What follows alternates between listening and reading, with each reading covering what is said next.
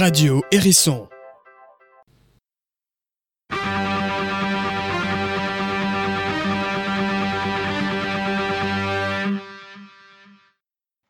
Avril 2020, nous, élèves et professeurs du lycée Fourcade à Gardanne, sommes confinés, mais toujours actifs et acteurs.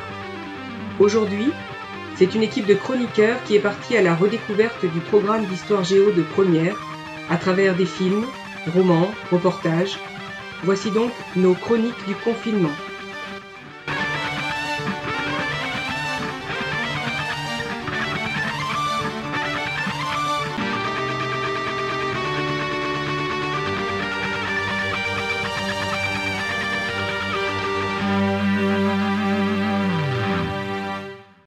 Lucas, le dessous des cartes, aéroport, la guerre des hubs.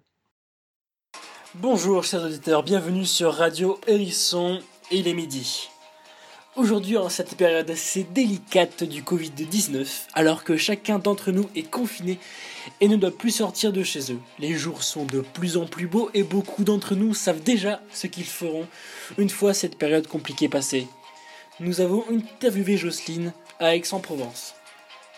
Jocelyne, vous êtes donc euh, chez vous confiné à Aix-en-Provence. Est-ce que vous avez déjà une petite idée de ce que vous allez faire euh, en juillet, par exemple, euh, pour décompresser Euh, oui, euh, je n'en peux tellement plus de rester euh, chez moi que Mhm. nous avons décidé avec mon époux de partir dès que possible pour se changer euh, D'accord. les idées. hein.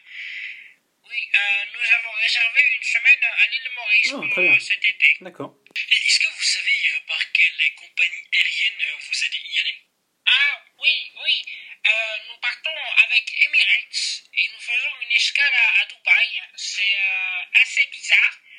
Voilà, c'était la compagnie la moins chère, oui. Et oui, vous l'avez deviné, le sujet du jour sera l'aviation, mais plus précisément les grands hubs aéroportuaires, soit les méga aéroports qui visent à assurer la correspondance des passagers. En l'espace de 30 ans, le nombre de voyageurs a été multiplié par 8, avec un nombre de 8,2 milliards de passagers dans le monde en 2017. Des aéroports comme Paris, Londres ou encore Tokyo sont des hubs où des passagers sont re- redistribués à travers le monde. Mais des villes du Golfe, comme Doha ou Dubaï, présentent une grande concurrence pour ces métropoles. Emirates, compagnie nationale de Dubaï, s'est diversifiée dans le commerce et les transports.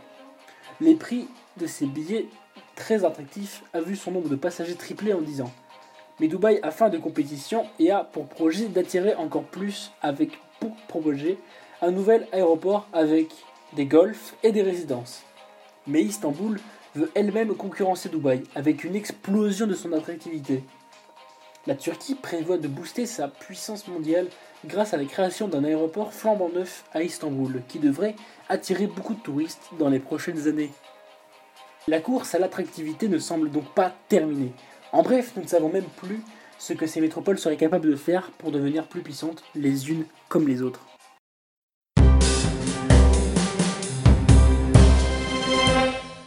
Fabio, bel ami de Guy de Maupassant.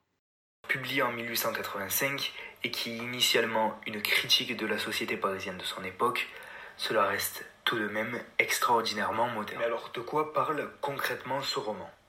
Le 28 juin 1880, Georges Duroy, reconverti dans les chemins de fer, rencontre un ancien camarade de régiment qu'il introduit dans le milieu journalistique. Le roman retrace ainsi l'ascension sociale de Georges Duroy, homme ambitieux sans scrupules, parvenu au sommet de la pyramide sociale parisienne grâce à ses maîtresses et à la collusion entre la finance, la presse et la politique. Désormais aux échos, où il en devient le chef, il découvre le milieu journalistique. Ainsi Maupassant se moquera tout au long du roman de Georges Duroy et critiquera la société parisienne, le milieu journalistique et leur hypocrisie. On parle d'ailleurs de roman d'initiation qui fait découvrir aux héros les réalités sociales, mais en détruisant souvent ce qu'il y a de meilleur en lui. La position privilégiée du protagoniste le met donc au cœur des scandales qui agitent la France des premières années de la Troisième République. Et oui, tout d'abord, le cadre temporel de l'histoire est le même que celui de l'auteur, ce qui veut dire que Maupassant a écrit Bel Ami dans un contexte historique qu'il connaissait très bien. Une petite dizaine d'années avant s'est déroulée la guerre franco-prussienne, ce qui a comme conséquence que la France devient une république, la Troisième République. bien sûr après la chute de Napoléon III. Celle-ci connaîtra des débuts fragiles, mais parviendra rapidement à s'imposer à ses adversaires grâce à la publication de nouvelles réformes. Par exemple, à partir des années 1880, les républicains sont majoritaires et diffusent une véritable culture républicaine, avec, euh, dans notre cas, la loi proclamant la liberté de presse en 1881.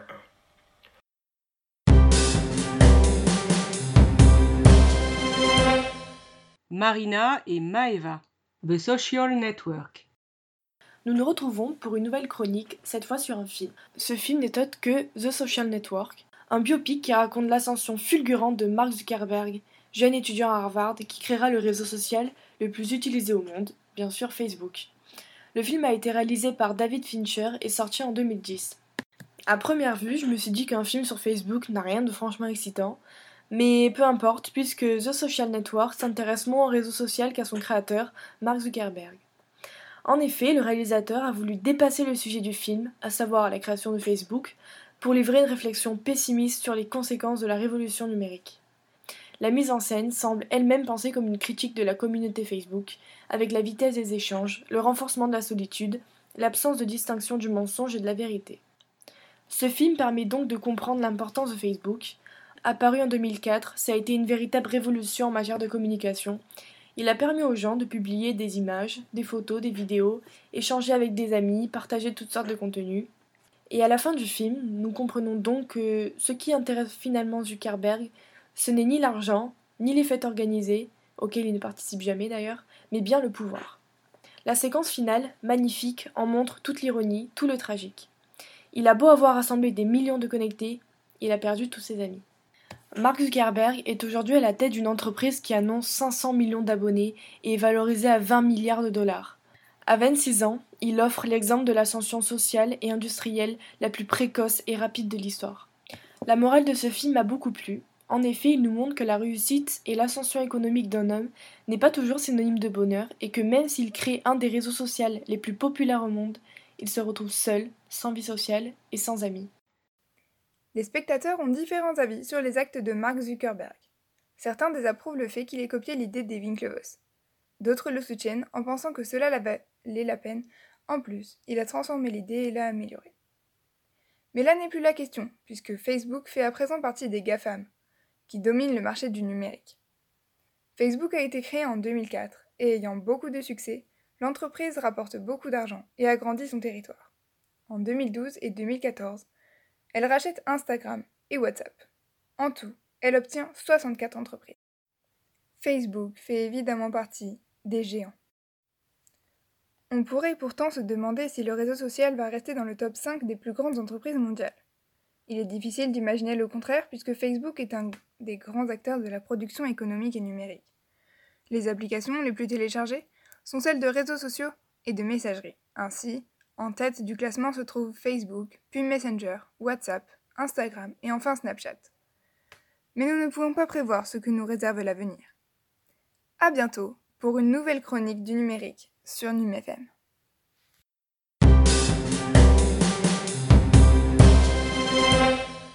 Maxime Blade Runner. Des voitures volantes filent à travers la brume, évitant les boules de feu expulsées par les cheminées industrielles au sol, les habitants se feraient un chemin dans les rues embouteillées, sous des parapluies afin d'éviter les plus acides. Les réplicants, génétiquement conçus, vagabondent entre les gratte-ciels éclairés par les néons. Blade Runner est un film de science-fiction réalisé par Ridley Scott et sorti en 1982. L'histoire se déroule en 2019 dans la ville de Los Angeles. On retrouvera Harrison Ford dans le rôle de Rick Deckard. Aujourd'hui, nous avons rattrapé la chronologie du film et on peut bien voir que certaines de ses prédictions ne sont pas encore présentes comme les voitures volantes ou encore les androïdes qui se rebellent. Mais, en y regardant bien, la vision de la ville qu'offre Blade Runner est très intéressante et presque juste. Les métropoles actuelles ont du mal à répondre à la croissance démographique rapide des populations, mais aussi au réchauffement climatique. Les défis posés par la densité de la population, la rareté des ressources et la hausse des températures ne feront que s'intensifier au cours des prochaines années, tandis que l'introduction de nouvelles technologies numérique pourrait engendrer de nouvelles disruptions. Cependant, pour les villes qui ont les moyens d'évoluer et de s'adapter, l'avenir semble plus prometteur que la vision dystopique que l'on perçoit dans le film Blade Runner.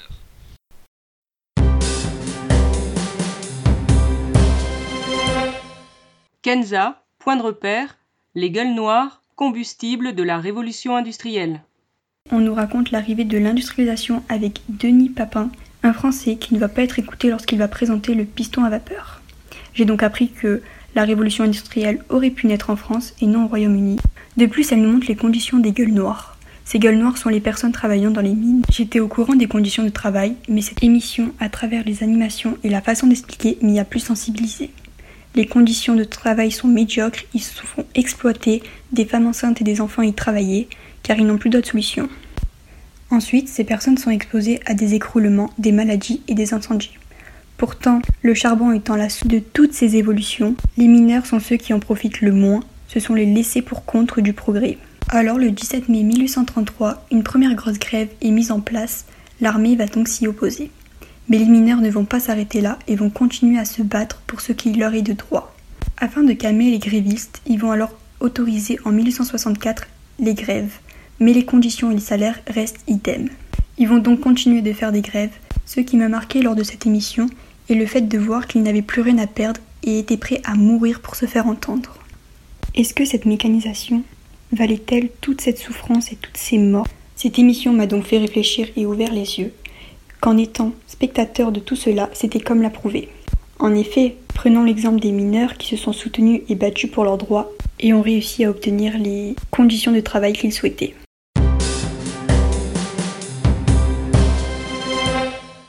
Gabin, les dessous des cartes, les villes de demain.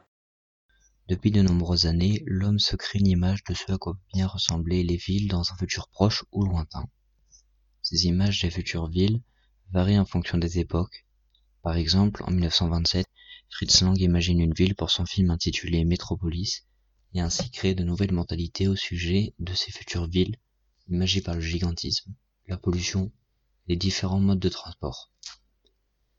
Aujourd'hui, plus de la moitié des humains sont citadins. La proportion devrait continuer d'augmenter jusqu'à 66% en 2050, d'après les prévisions d'un rapport de l'ONU sur l'urbanisation dans le monde.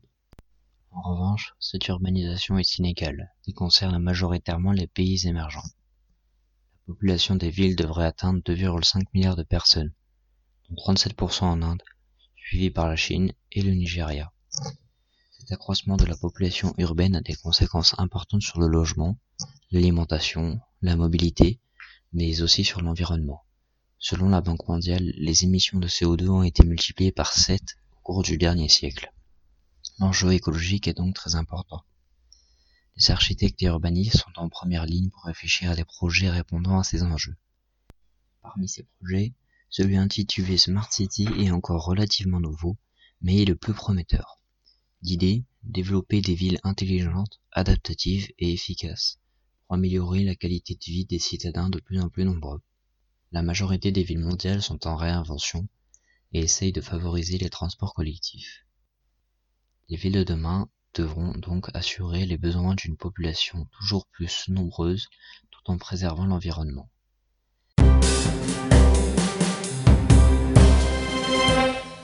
Marie et Romane le hussard sur le toit. Bonjour, aujourd'hui sur Radio Hériston, nous allons parler du film Le hussard sur le toit en lien avec le chapitre d'histoire L'Europe entre restauration et révolution. La ressource présentée est un film datant de 1995 par Jean-Paul Rappeneau, un célèbre réalisateur et scénariste français. Intitulé Le hussard sur le toit, le film est inspiré du livre de Jean Giono. Ce film français mélangeant drame et romance est l'histoire d'un jeune hussard piémontais qui tente de fuir les Autrichiens qui le poursuivent pour mener révolutionnaire, tout en tentant de soigner les victimes du choléra et d'aimer en silence la jeune Pauline de Théus à la recherche de son mari. L'histoire se déroule en 1832, sous le règne de Louis-Philippe Ier, dans un monde bouleversé par la maladie et les nombreuses tentatives de révolution. Angelo, protagoniste du film, est poursuivi pour sa participation au complot révolutionnaire contre la domination autrichienne sur l'Italie qui résulte du Congrès de Vienne de 1815. Nous comprenons donc, dès le début du film, qu'Angelo tente de fuir les Autrichiens et se résout à quitter l'Italie, se dirigeant vers le sud de la France. Peu de temps après son arrivée à Manosque, il est accusé à tort d'avoir empoisonné les fontaines et d'avoir répandu la maladie. Car à ce moment-là, la France est frappée par le choléra. Donc les routes sont barrées, les voyageurs mis en quarantaine. Il est même soupçonné d'avoir empoisonné les fontaines d'une ville. À la fin du film, nous comprenons que la révolution vient d'éclater en Italie pour combattre la supériorité de l'Autriche sur le nord de la péninsule. Euh, on en apprend un peu plus sur le carbonarisme grâce au film. Donc c'est un mouvement italien dont les membres forment une société secrète et dont le but est de combattre les tyrannies et d'instaurer dans le pays des institutions démocratiques. Ce film m'a particulièrement touché et beaucoup plu, mélangeant à la fois tristesse, joie et émotion. Le hussard sur le toit enseigne la difficulté de la vie à cette époque. Personnellement, je trouve que ce film est intéressant car on voit le fléau dont il est question dans le film, le choléra, qu'il est surtout créé par l'homme. Donc euh, la guerre, la haine, l'égoïsme sont représentés métaphoriquement par le choléra. Le choléra frappe tout le monde sans distinction. Donc, pour finir, vu la situation dans laquelle nous sommes actuellement, ce film est assez représentatif. Donc, comme le disait Diono, le choléra est un réacteur chimique qui met à nu les températures les plus viles et les plus nobles. Et là, il en va de même du coronavirus. En effet, il éclaire en chacun de nous ce qu'il peut y avoir de plus médiocre et de plus grand, notamment chez ceux qui se dévouent à soigner les autres au cœur de la pandémie. Il souligne aussi les failles de notre société et du système mondial.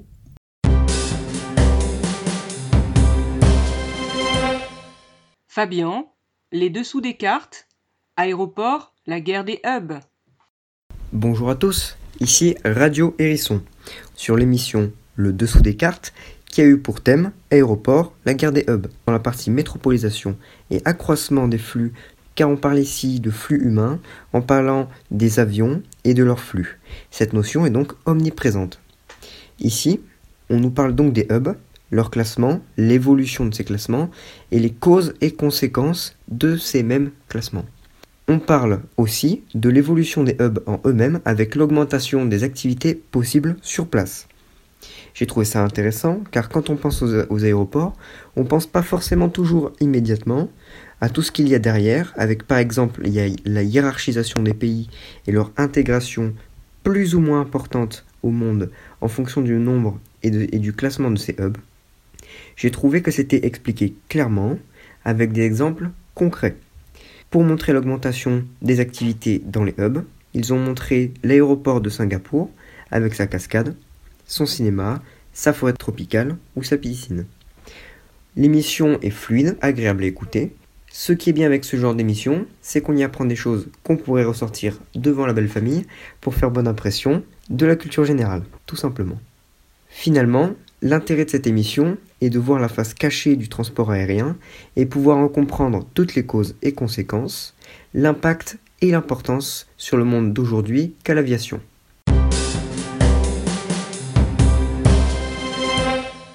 Andrea, le cours de l'histoire, la révolution dans son siècle. Bonjour tout le monde, nous nous retrouvons aujourd'hui car je vais vous parler du podcast que j'ai pu écouter qui s'intitule Vivre la Révolution. On peut situer entre mai et juillet 1789, juste avant la Révolution française. Il se pose la question de est-ce que les historiens se nourrissent-ils d'archives? On nous parle beaucoup des cahiers de doléances. En première partie, nous avons Pierre Sarnat qui est un historien qui nous parle. Louis XVI, lui, il met en place une alliance avec son peuple, le tiers-État, il pense que les soutiens populaires lui sont acquis, les États généraux sont là pour le réconcilier avec son peuple.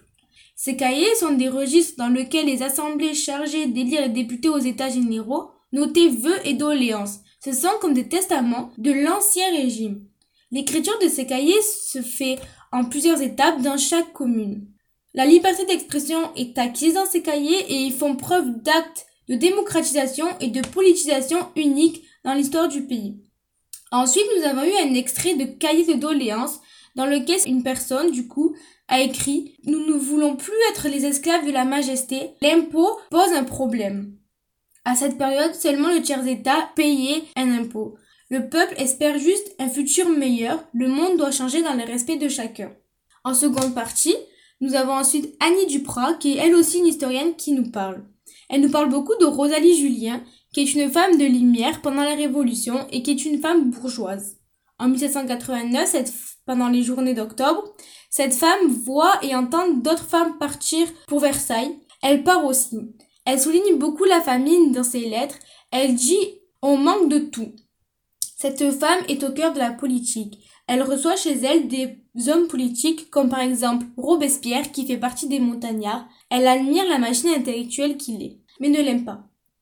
Rosalie est comparée à Madame Roland car on suppose qu'elle a été instruite comme elle par des précepteurs.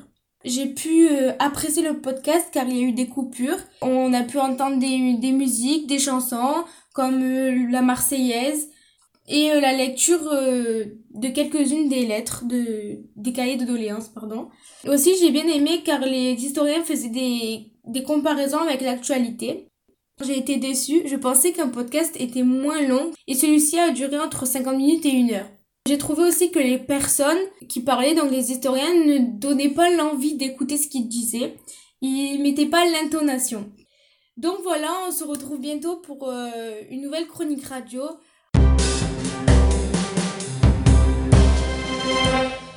Donc voilà, j'espère que cette petite chronique vous a plu et on se retrouve la semaine prochaine pour une nouvelle chronique. Au revoir. À bientôt pour une nouvelle chronique du numérique. Merci de m'avoir écouté et euh, au revoir. Voilà, Radio Hérisson, c'est fini pour aujourd'hui.